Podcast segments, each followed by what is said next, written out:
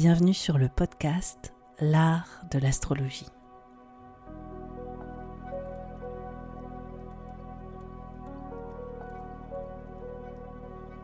Je me présente, je m'appelle Annabelle, je suis astrologue. Dans ce podcast, j'espère te donner une perspective inspirante sur les cycles que tu traverses pour t'apporter plus de confiance.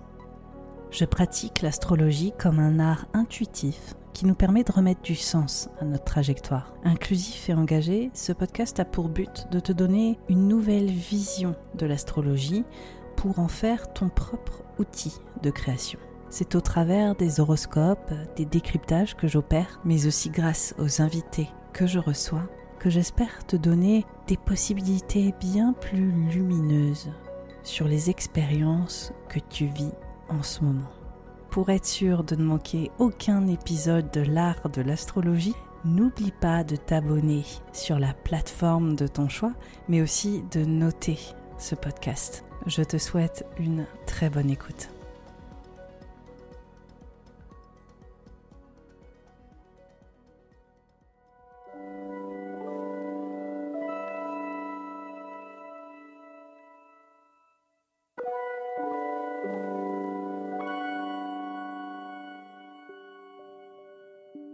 Connais-tu les décans?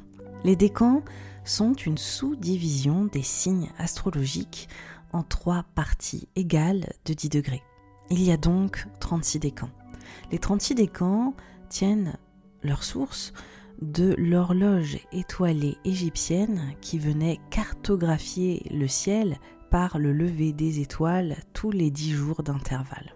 Cette horloge étoilée qui divise le ciel en 36 parties égales se font à l'héritage mésopotamien et babylonien qui vient diviser le ciel en douze catégories égales et créer l'astrologie telle qu'on la connaît aujourd'hui durant l'ère hellénistique.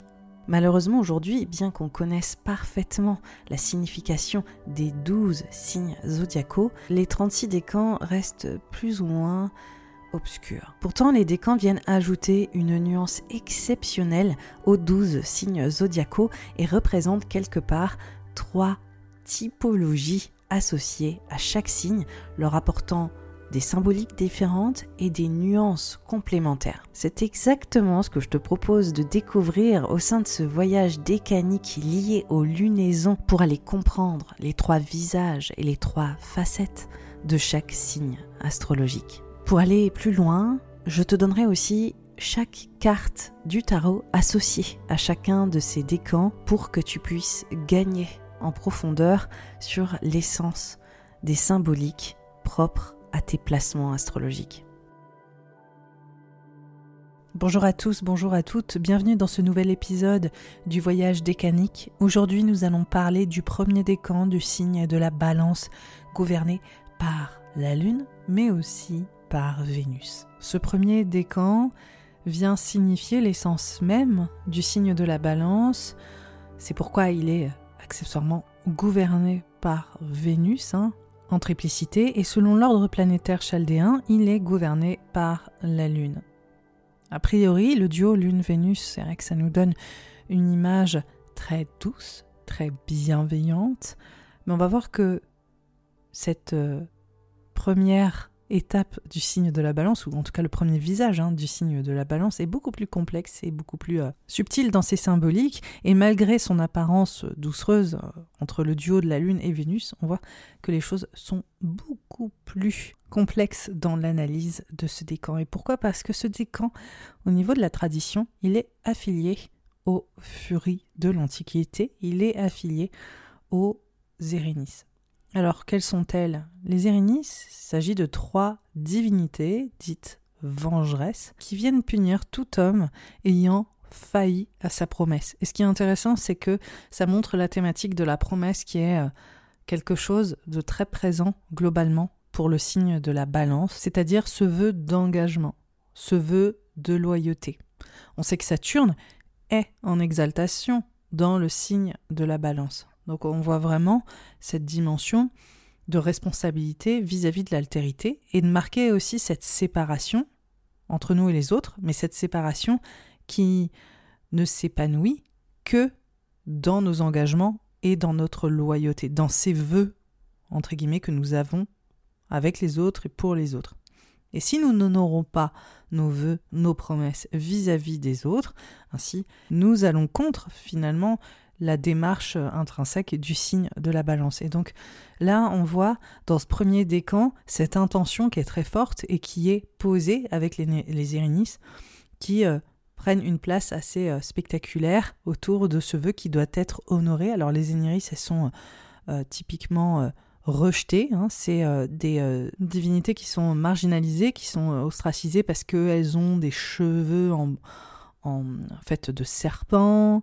on voit qu'elles sont aussi particulièrement repoussantes. Ce que je trouve assez frappant avec les Érénis, qui sont trois sœurs, c'est qu'elles sont nées du, sang qui a coulé quand Cronus a castré son père Uranus et qu'il a, euh, en l'occurrence, jeté ses parties génitales dans l'océan, et c'est là, c'est à ce moment-là que Vénus est née, on voit en fait que au même moment, ces trois sœurs sont nées du sang de cette castration, alors que Vénus est née du sperme d'Uranus. Et donc ça, encore une fois, c'est des choses qu'on n'adresse pas forcément. On parle souvent de la naissance de Vénus euh, liée au, sperme de, voilà, du dieu Uranus. Euh, qui euh, a fait fusion avec l'océan, mais euh, les Érénis, en, l'occurrence les Furies, sont nés au même moment. Donc il y a une dimension qui est éminemment féminine aussi. Il ne faut pas oublier que Vénus, le domicile de Vénus, c'est la balance avec le signe du taureau. Et donc là, on est aussi sur une dimension vénusienne qui est plus intellectuelle, euh, avec le signe de la balance, qui est plus euh, cérébral. On est sur une représentation intellectuelle de la dimension vénusienne autour des valeurs qui sont morales, autour des valeurs intellectuelles, alors que Vénus, euh, dans le signe du taureau, elle va être plus organique, elle va être plus de l'ordre du tangible, de la matière, de la nature. Donc on voit qu'il y, y a deux dimensions à la thématique vénusienne, cette dimension organique du taureau, mais une dimension très cérébrale de l'ordre de la beauté. Et donc, on a cet archétype vénusien qui se célèbre dans le signe de la balance, mais on voit aussi comment est-ce que cet archétype se corrèle aux furies et vont, je dirais, de pair. Donc on a la sublime Vénus et finalement ses sœurs, ses sœurs nées du sang. Et donc les trois sœurs cadettes de Vénus. Donc on voit une dimension vénusienne qu'on n'a pas forcément l'habitude d'adresser au travers de ce premier décan, et ce premier décan qui parle de ces deux facettes vénusiennes, qui parle de la Vénus cérébrale euh, morale et d'une dimension vénusienne qui s'accompagne d'un visage finalement euh, plus sombre. Alors il y a trois furies, il y a Mégère, Mégéra, la haine, Tisiphone, la vengeance, et Alecto, l'implacable. Donc on a trois dimensions à cette euh, colère un peu euh, féminine ou, à cette réaction euh, propre à cette castration aussi, qui a donné lieu à des visages différents aussi des femmes. Et donc on a ce, visage vénusien, je dirais, idéalisé, et puis on a une autre dimension aussi de la naissance de la femme et, du contexte aussi dans laquelle les femmes, entre guillemets, perçu et surtout créé. Et donc on voit des facettes différentes qui sont projetées sur le principe même de la femme. Donc c'est pour ça c'est extrêmement intéressant de voir cette dualité, cette dualité qui est très très liée à l'archétype de la balance. Et cette dualité, elle s'arrête pas seulement là, parce que les Érénis, elles sont ensuite appelées les Euménides, alors on passe finalement de déesses infernales, euh, qui sont des divinités dites persécutrices, qui sont là pour venger, qui sont là pour aller pister, attaquer et détruire toute personne euh, ne tenant pas parole, ne, gardant pas en fait le, vœu ou la promesse. Et ensuite, on voit que grâce à Athéna, elle bascule, c'est-à-dire qu'elle euh, se transforme en divinité protectrice et Athéna les utilise comme gardiennes de la justice. Donc on les renomme, et c'est plutôt Euripide hein, qui les renomme comme ça, les Euménides, les bienveillantes. Donc on, a des divinités qui sont considérées comme des furies, comme des divinités profondément euh, repoussantes, affreuses, terrifiantes, dont on peut se faire punir, à des entités gardiennes de la cité et accessoirement profondément bienveillantes, protectrices, vénérables, qui vont venir protéger grâce à leur justice les autres. Donc on voit aussi, encore une fois, un basculement. On a déjà ce basculement de Vénus et des Érénis qui naissent accessoirement en même temps, qui sont finalement les sœurs cadettes au nombre de trois de Vénus, mais qui viennent au monde de la même manière, plus ou moins, et qui montrent deux facettes de la naissance de la femme et de la représentation de la femme. Et ensuite, on a également les Eurynis qui partent euh, d'un point absolument euh, effrayant et qui deviennent des protectrices sacrées euh, validées par Athéna, la reine d'Athènes, et qui vont pouvoir être transformées en, en, créatures vénérables au final à laquelle on va pouvoir s'adresser pour, pour assurer nos arrières grâce à la justice qu'elles mettent en place. Donc là déjà, on a, vous voyez ce choix qui est très connu hein, du signe de la balance. Alors là, on est déjà dans l'essence entre ces deux facettes. Donc là, on est sur la dimension très clivée du signe de la balance et la notion de choix et la notion de comment est-ce que on va user finalement du même message de fond, comment est-ce qu'on va le traduire, est-ce qu'on va être les Euménides vénérables et euh, justement bienveillante. Ou est-ce qu'on va être les furies effrayantes et repoussantes? Et comment aussi, accessoirement, on peut être taxé des deux avec le même message? Donc on a vraiment ce double visage. Comment est-ce qu'on va être Vénus, cet idéal cérébral de, de, beauté, de projection et de euh, représentation sublime, et aussi ces femmes viles, effrayantes, qui peuvent être dans une forme de délation, qui peuvent aussi être ces femmes qui viennent poursuivre tous ceux qui ne vont pas aller au bout de leurs vœux et de leurs promesses. Personnellement, moi j'y vois une sorte de double réputation de la femme, d'un double arc narratif autour de la condition de la femme, d'être femme, et aussi autour de cette dimension propre à la justice et la justice qui est représentée systématiquement par une femme.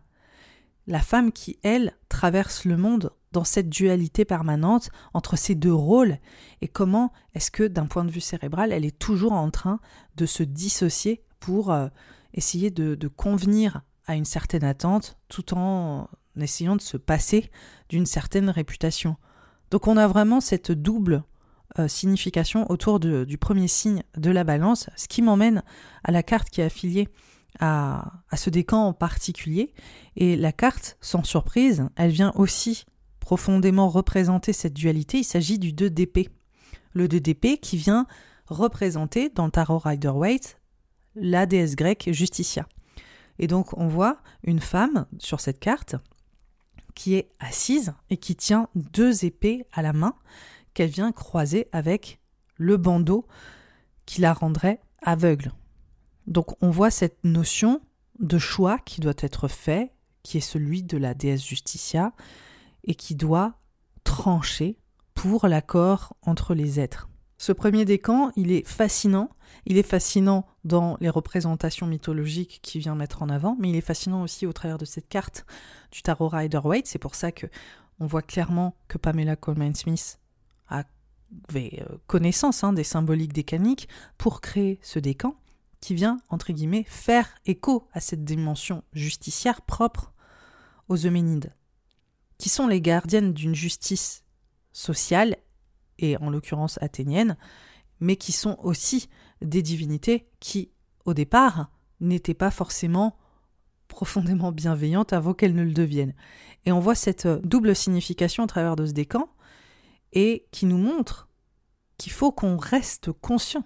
Et il y a vraiment cette notion de, de, personnalité qui a les yeux bandés dans, dans la carte du tarot Rider-Waite. Et c'est aussi ce principe de la justice de voir les choses de manière impartiale, non pas en superficie, Donc on n'a pas besoin de la vue, on a besoin d'une connaissance, on a besoin d'une sagesse, on a besoin d'un savoir qui dépasse la dimension superficielle des choses.